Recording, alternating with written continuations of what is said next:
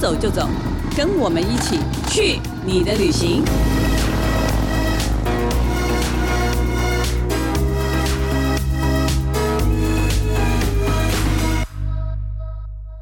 Hello，大家好，这里是静好听与静周刊共同制作播出的节目，我是静周刊美食旅游组的副总编辑林义君。今天要跟大家聊的旅游话题呢是韩国美食。最近我们的记者童心怡，Hello，Hello，心怡到韩国去转了一圈，主要是因为韩国最近公布了一个韩国美食百选，嗯、就表示他们想要用美食来推广韩国旅游。对，我觉得他们很厉害，常常有办不同的活动，就有加深他们各种印象，不同的主题了，嗯，对不对？嗯、那这一次是因为他们办了一个投票，对，这个投票也蛮有趣的哈。我们刚刚讲，他是韩国的观光公社，他、嗯、去搜集了嗯十七个他们当地的地方政府推荐的特色美食，嗯、从里面呢精挑出了一百样，然后让大家来投票。嗯、但是这个投票的人是谁呢？其实是台湾人。对，我其实略看觉得。不以为意，但等我做完这趟采访的时候，就惊觉，哎，这真的是台湾人做的投票结果。对，这个我们可以等下来好好的讨论。嗯、你可以想，现在台湾人投票出来的结果会是怎么样？嗯、你念一下，我觉得蛮有意思。我觉得韩国朋友如果听到，应该会觉得很特别，因为肯定跟他们心目中想的不完全一样。嗯、所以这是前十名，对不对？对，第一名就是大邱的烤肠，然后第二名是釜山的坚果黑糖饼。第三名是大邱的炖排骨，第四名是釜山的猪肉汤饭，第五名是首尔东大门一只鸡，再来也是首尔的雪浓汤。第七名是仁川的海鲜汤，那在第八名是济州的黑猪肉嘛，那第九名就是江原道的春川辣炒鸡，第十名是釜山鱼糕。这个大家听起来可能你会觉得大部分还蛮熟悉，我觉得对，就是我们听起来就超熟悉，其实台湾人就爱吃这几样。我只是好奇说没有生鸡汤也不错，哎哎对耶，对，我觉得在早期你去韩国玩，一定会有这道菜在那个行程里面。对，但是我就说，如果你是去韩国旅行的话，如果你都吃跟在台湾差不多类型的韩食的话，嗯、我就觉得没什么意思。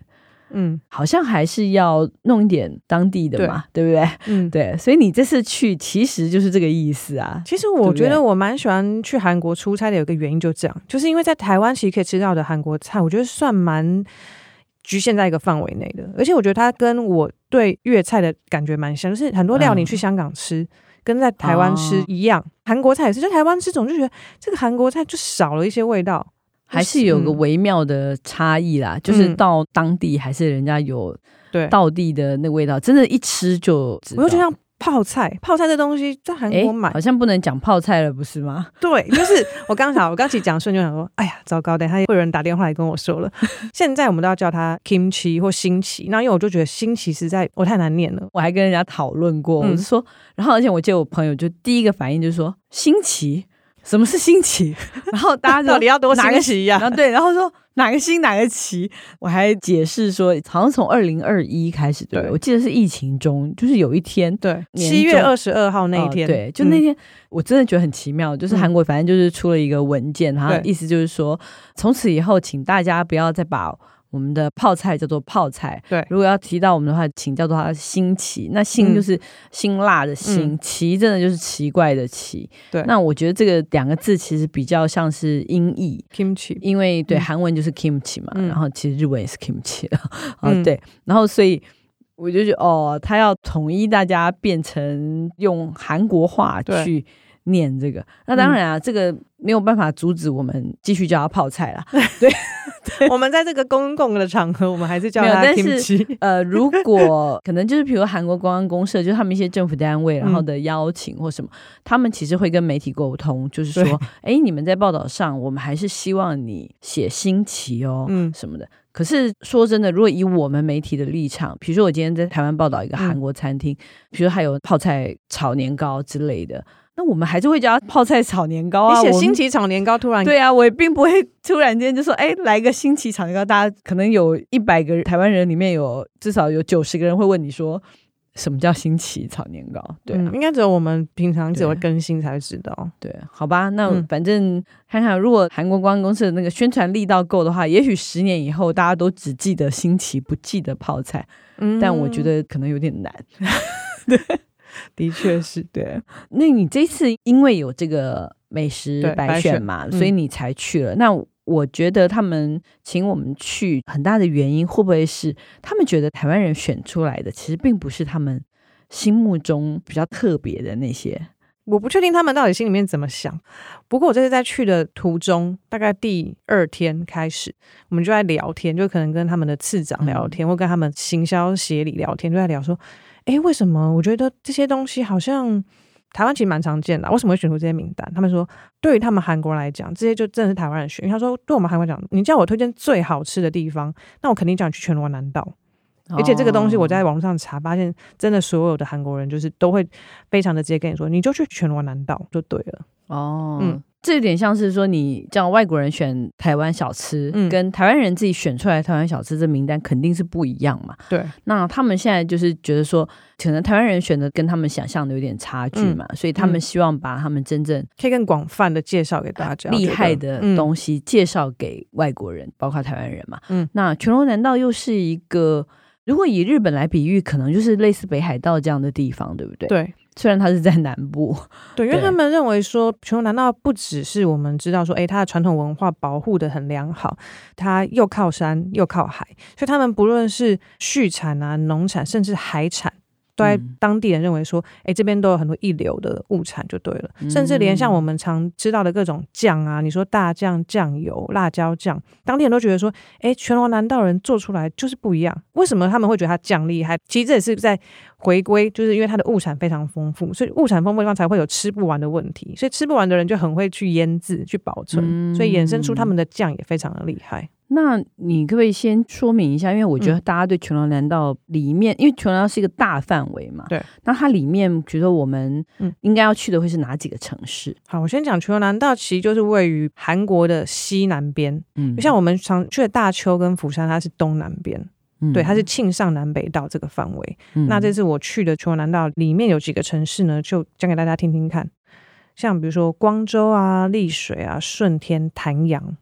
我觉得就大家比较不熟悉的几个城市，嗯、反而值得去看看他们到底嗯吃些什么。我觉得很像观光客来台湾，一定第一个先飞到台北嘛，因为航班最多。但其实等你有机会去了，比如嘉义啊、彰化、台南或什么其他地方，你会发现哦，原来台湾还有很多对更传统。对对，然后小吃或什么食物更厉害的地方，对，而且各个地方口味真的是不太一样。对，我觉得其实全罗南道就像是这种感觉。嗯嗯，所以你这次要介绍我们嗯全罗南道的四个地方。对，好，先从谁开始呢？第一个想跟大家分享就是丽水，因为丽水它以前人家会说丽水夜海，就是有一个很有名的歌手唱这首歌，所以丽水就是一个海很漂亮，然后海鲜也很美味的地方。那有一个食物就是酱蟹。它就是丽水十味，丽水可能有十个，大家觉得代表它的滋味，那其中就是这个酱油蟹。哇，酱油蟹非常的好吃。我个人常常去首尔都是为了酱蟹，嗯、为了这个酱油蟹去。那他们有人说你在首尔吃完之后，如果很喜欢，建议你有机会来丽水，一定要去。对，因为被你这样介绍了以后，觉得很好奇。嗯、为什么呢？它的酱油蟹有什么不一样吗？我先说我没有在首尔吃过酱蟹。OK，所以可能要等我之后出。那先解释一下什么是酱油蟹好了，嗯、我觉得很多听众可能不知道。基本上他们说韩国人会，比如说用梭子蟹啊，或是石蟹。我也听过用青蟹啦，可能就是有各种不同的蟹，然后它基本上就是用他们的酱油、辣椒酱一些酱料一起腌制，生腌哦，对，是生的啦，生的、哦啊。对，我们刚才没讲到酱蟹是吃生的，其实酱蟹是生的、哦，嗯、看似熟的，但是它其实是生的，捞上来火，嗯、然后去直接腌制的。对，然后等到它腌好之后呢，吃法我觉得比。熟的螃蟹简单很多，它腌的时候好像是整只的，然后上桌前才把它大卸八块，就剁成是红蟳米糕那样，有？帮你分好了，对，就是那个身体不是会分成这样子一块一块的，就磕一个，然后搅一个，然后剩下的肚子再分开，对，它会这样一整盘的上来。嗯，这个东西为什么大家都会觉得说生的比熟的好吃呢？因为光是便利性哦，对，我觉得这差超多，对不对？就差很多。对，因为你熟的蟹嘛，你看你如果蒸熟以后，光把那个蟹挑蟹肉挑出来，其实就蛮花时间。对，但是吃酱蟹，轻轻的吸出来就可以了，它所有的肉就直接，而且我必须要跟大家解释，它的肉真的跟果冻一样哦，不要再讲下去，真的是瞬间有点肚子。然后它那个味道真的是。又甜又咸，然后又鲜，嗯，这个是那个蟹身，我也听到你流口水，不是先吸口水，我有点不是在开玩笑，是因为但他可能觉得，反正你才吃过一次，怎么可能那么好吃？但是因为我这次吃了很多餐，但就只有这一餐，我跟你讲，我真的就吃吃吃吃，突然看我的饭碗，说，诶，怎么今天这饭碗空了？这样也就算了，说天哪，今天那个淀粉量破表，结果我们导游更狠，他补了一句说。我们这间餐厅它特别的地方是它的白饭还比别家店分量多。他说 什么意思？因为真的这个蟹就是被韩国人说是白饭小偷嘛。对、嗯、对。但是我一开始的时候吃，我会先吸那个蟹身，嗯，就是先吸那个味道，然后先吃个几块，吃个过瘾以后，嗯，再把那个蟹盖打开，然后然后用汤匙舀一些饭，嗯，放上去，然后你也可以加一点汁啊，或者是其他的泡菜啊，或者什么的，所以它的饭就是消耗的很快。对，这个东西真的是吃了会上瘾哎，所以我有一次我为了要杜绝我自己这个瘾，嗯、我就以一种吃到饱的心态去吃它。你就说就是扣打用掉概念，没有，就是吃到就是说你不想吃。我觉得真的那一次我有成功的那个，你知道有点恶心吗？对，吃到整个肚子好凉哦。然后再补一杯黄酒，都没有，反正总之是要肚子很凉以后，但是呢也没有撑多久，就半年以后就又想又想念那个味道。我觉得真的它很容易上瘾，而且它还会配个什么旁边，我们这次是酱油蟹，它里面其实还有辣椒酱油蟹，是辣味的，然后还有一个酱油虾，全部都生的。所以基本上，我觉得喜欢生食的人，我觉得这道料理应该对大家蛮有魅力的。对啊，有些人如果你喜欢吃那种上海菜，不是有那个也是这样子的那种螃蟹嘛，腌的螃蟹或醉螃蟹或醉虾的那种的，对，你大概就会喜欢。那如果你对这种东西不太喜欢、很感冒的话，那你大概就不会喜欢这个料理。这这道料理其实蛮看人的哦。我觉得好物蛮两极，嗯，蛮两极的。但它确实是我觉得一个。很特别的韩国食物，而且到目前为止，嗯、在台湾很难复制。嗯、因为其实因为我太喜欢吃这个，我甚至还买过冷冻的，结果在台湾都没有很都失望了，真的是非常的不行。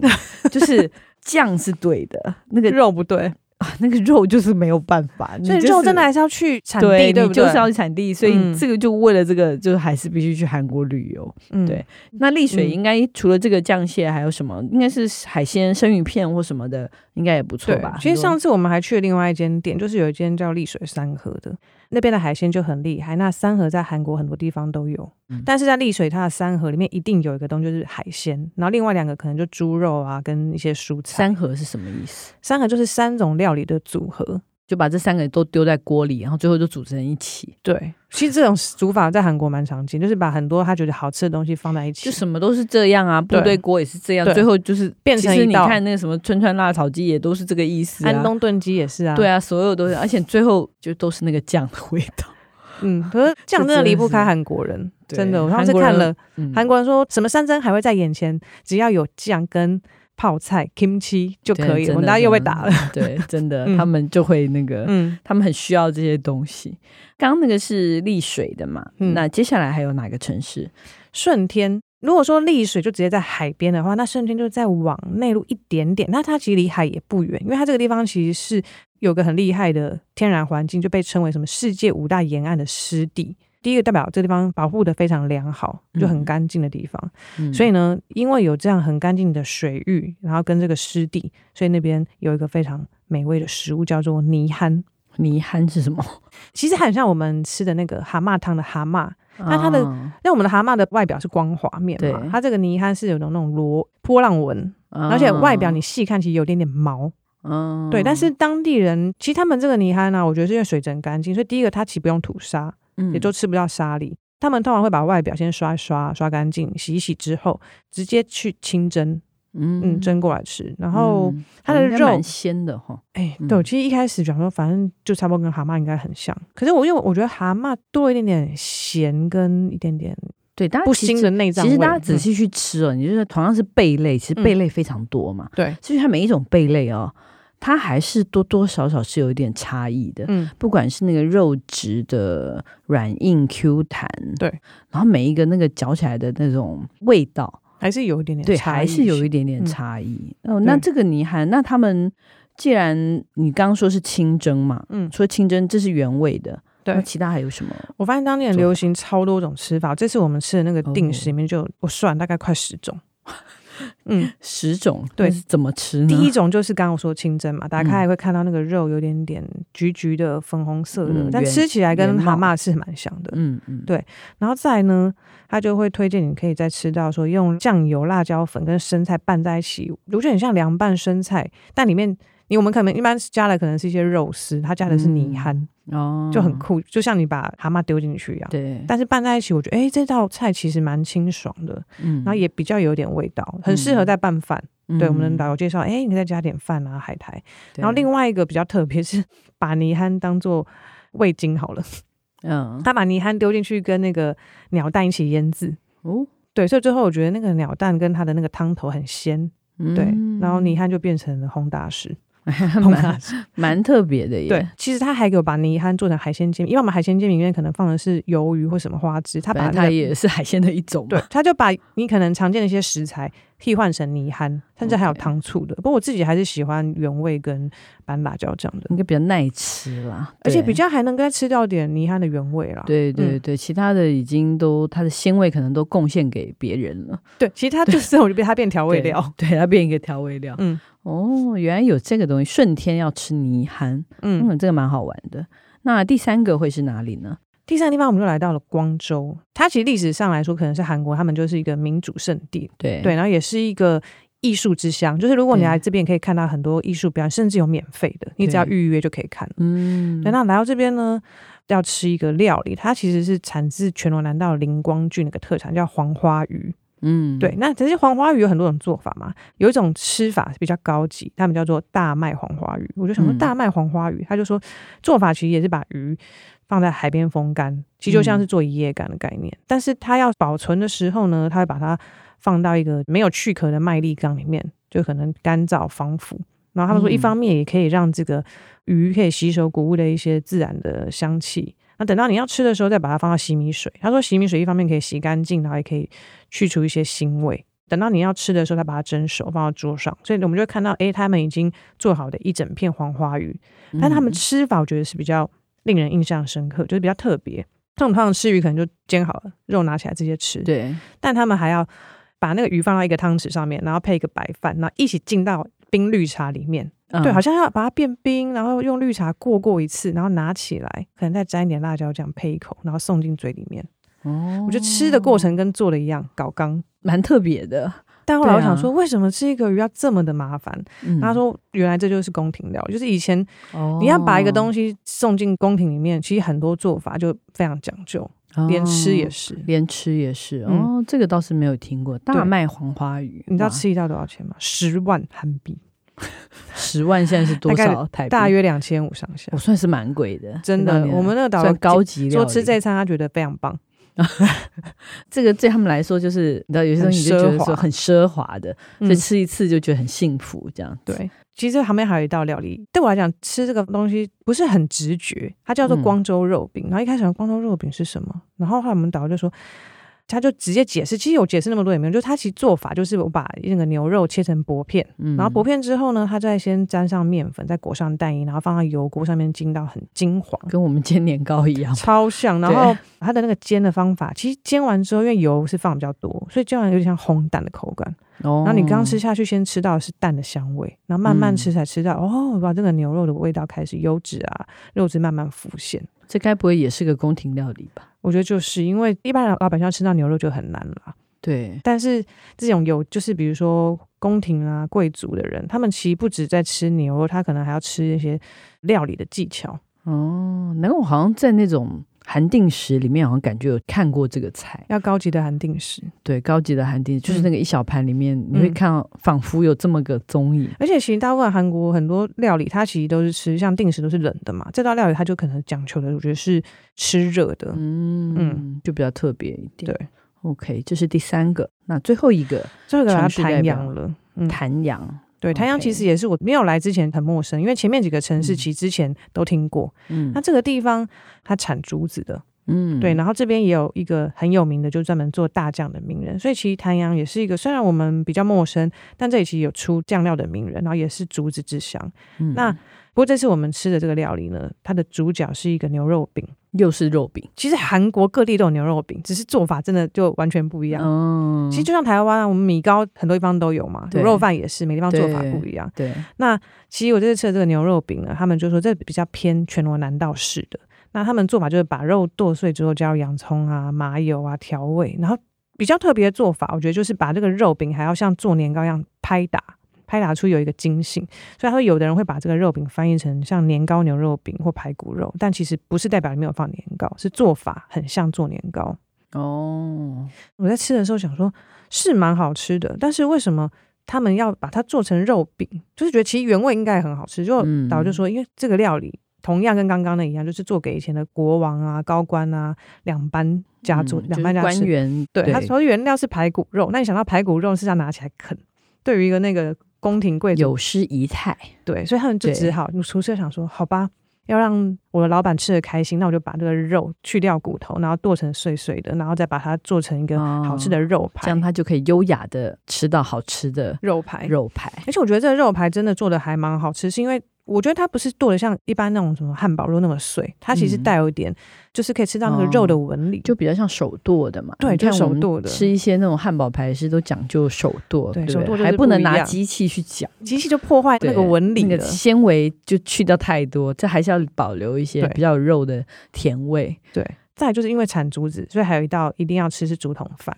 然后竹筒饭跟我们有什么不一样？它的竹筒饭，我们台湾用那个竹子，它的比较细小，嗯、对不对？这边用就是大概可能是梦中竹那种比较粗的哦，粗的竹子，大的对。然后它一般我们台湾吃可能就是直接只有米饭，或者是包一些肉啊，对，但像油饭一样的那种感觉。对，而且比较多，我们可能也是有时候会在原住民的料里面遇到它。嗯、对，但在这边它这个就是包白饭，放的是红枣啊、白果跟一些坚果，然后一起烤。哦而且我觉得很不错啊，我自己觉得蛮耐吃的，就是很对啊，蛮耐吃啊、嗯。而且它最特别是，我想说烘烤常见都是烘烤，谁不是烘烤？就但是吃起来，哎、欸，真的有淡淡的那个熏香味。我觉得不要因为我们太常吃竹筒饭就小看它，它真的是等你吃的时候觉得，哎、嗯欸，真的还蛮讲究的。所以同样一个做法，到不同的地方、嗯、不同的国家，都会有不同的气味。对，然后因为这边是全罗南道嘛，所以这次我们吃到的小菜，我觉得也蛮体现当地的，就是我们刚刚讲说物产丰饶。第一，我们吃到的番茄，它用大酱腌，嗯，对，然后再来就是用松子提味的生牛肉，刚刚讲到嘛，因为这边物产丰饶，所以其实全罗南道也有它自己的产牛。嗯，然后再就是桌上有摆一个用海草制作的干苔，它其实是像是海苔里面包着白饭。一开始我们也真的小看，他说啊，不就海苔包白饭，一吃下去。哇，这个不是普通的海苔，这个干苔真的很像是保留的海草原本的那个在海边风吹雨打，但吸收了海的那个咸味。嗯，一吃下去，哇，这每个人都说很好吃，就是很是很意外的。嗯，嗯，然后最特别是它还有用什么新安珍岛的海盐调味的香菇跟木耳，我觉得其实新安珍岛这个海盐在韩国是非常著名的海盐产地。嗯，对，所以就发现哇，整个全罗南道真的到处都有宝物。嗯，感觉你吃完这几天以后。长了很多知识哎、我真的觉得韩国的食物在认真吃起来的话，会发现哇，其实不是我想象中就是猪肉汤饭。烤肠其实这也很好吃，但是这些食物又有更多的故事跟细节在里面。嗯，所以推荐大家就是说，以后去韩国，你还是可以吃韩国烤肉，对，还是可以。你先烤完猪肉跟牛肉之后，哎、嗯，也可以试试看这些当地完全不一样的一些传统饮食。嗯，可能也是你会觉得有意外的收获。我觉得旅行就是这样嘛，不要老是吃同一套嘛。而且真的吃完之后啊，我会。对这几个城市完全记得它的名字，然后记得说它产什么，它、嗯、是做什么的，它是对、嗯，真的饮食就是生活的一部分，嗯、也是历史的一部分嘛，嗯，蛮有趣的。这个大家下次去韩国旅行的时候，就可以记得把这些可以去查一下这个韩国美食白选到底有什么，可能你可以顺着这个痕迹去旅行，我觉得也是一个蛮好的方式。好，那我们休息一下，等一下再回来我们的伴手礼单元。乡旅行，Hello，欢迎回来我们的伴手礼单元。既然去了韩国，坦白说啦，嗯、是不用担心买伴手礼这件事，大家都是一箱一箱的搬，这有什么好介意的呢？我真的是每次看大家搬，我都看到都觉得傻眼，很厉害耶！真的，我常常有那种我们有时候媒体团嘛，有时候什么哇，我真的都看到傻眼呢。我想说，是有这么多可以买。你这一次要推荐是什么？我这次去也是我自己，因为他们介绍发现，哦，原来大邱有这个食物。大邱我们刚刚讲，很多人都吃烤肠嘛，然后就要吃炖排骨。烤肠炖排骨真的带不回来。对，你就不会在当地吃，对，不会建议大家把这个 当伴手礼。对，但如果你的最后一站是大邱，我建议大家可以到那个药令市场旁边有一家叫做近代胡同红豆面包总店。哦，对，这间面包店呢，我想说，该不会是推荐给我们这种观光客买的吧？对，就没想到看到旁边的韩国人买的比我们还大包，因为我们是外地人，我想说我就带几个嘛，哦、怕带回来台湾放不久，所以就是。嗯买红豆面包的意思吗？哦，对，就是买红豆面包，而且这边面包店是韩国人自己认可的，就是说你来到大邱有三间面包店，这其中一间一定要买的。嗯嗯嗯，哎，好妙哦！嗯、而且它是那种传统的面包店，它对老面包店那一种的吗？呃、它其实面包店的历史大概可能就二三十年。嗯，对。但是我比较好奇是说。为什么来大邱要买红豆面包？我要买面包，简直就像他为什么去宜兰要买那个桂圆、哦、桂圆蛋糕？这也是一个很后来冒出来，但是真的台湾不是也很多老面包店就会有这种名产出现？就突然有个名产，对啊，嗯、所以我有点能同理的理解，觉得哎，红豆面包感觉蛮特别。那韩国红豆面包跟台湾有什么不一样？因为这边呢、啊，之所以有面包呢，是因为他们最早引进了磨面粉的机器，所以开始这间店就开始说，哎，那我们是不是可以来做面包？然后开始做面包之后，才开始有这个红豆面包诞生。但不是很早，他那个面包店其实大概就是二三十年前。磨面粉这件事情应该古早就有。对，磨面粉不难，是对磨面粉机器，机器，机器，自动的机器。嗯、哦，所以他们是最早有这个。对，那我还是比较关心，就是那这个红豆面包到底什么味道啊？一直讲机器，我先讲红豆面包好了。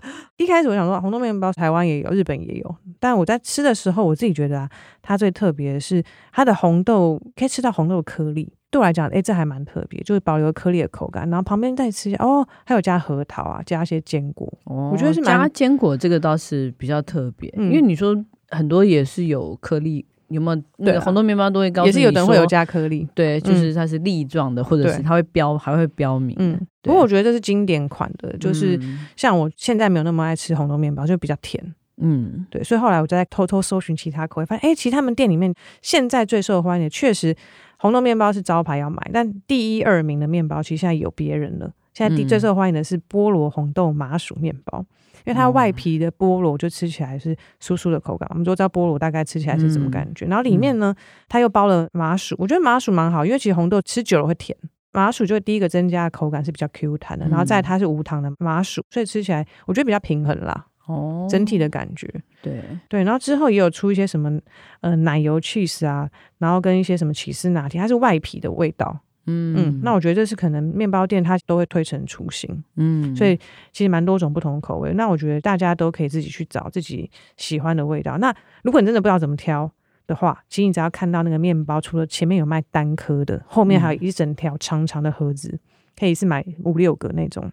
哦，你就知道他是，他是人气王了，人气王，因为超多人直接带，直接带来买，就直接拿那一条一条走的。对，哦，OK OK，那如果大家有机会去大邱的话，可以带可以面包，带红豆面包回来，嗯，可以试试看，还蛮有趣的啊。不过我自己最喜欢那个没办法当伴手礼，它比较适合现吃，就是它里面有包的是鲜奶油的红豆面包。我自己觉得鲜奶油跟红豆蛮搭的，因为鲜奶油就是不甜，对，但那个。奶油的香气是可以把那个红豆的味道再凸显一点。Okay. 所以如果大家有机会的话呢，其实也可以买一个红豆面包在这面包店里面吃。他们这边很棒，就是你还可以点咖啡，然后坐下来好好的品尝一下，拍拍照，打打卡。嗯、我觉得这个面包店其实是蛮适合待比较久的时间，可以当做一个景点。OK，所以就算你不买伴手礼，也可以在里面当场享受不太一样的红豆面包的味道。嗯、对。